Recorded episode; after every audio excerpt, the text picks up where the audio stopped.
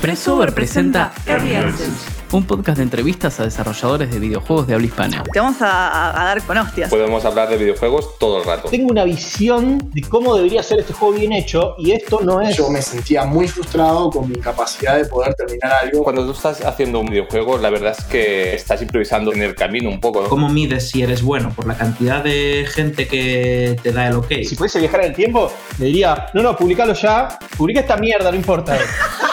Si queremos realmente tener una comunidad inclusiva, pues tenemos que crear acción. Hay que pushear el medio, hay que entender más a los juegos. Eso fue un aprendizaje que te dio, poder ir y mirar a los diseñadores que más admiraba, verlos trabajar y decir, ah, están re perdidos. ¿Por qué las- aún las cosas malas son lindas en tu juego? Arte manda más que diseño.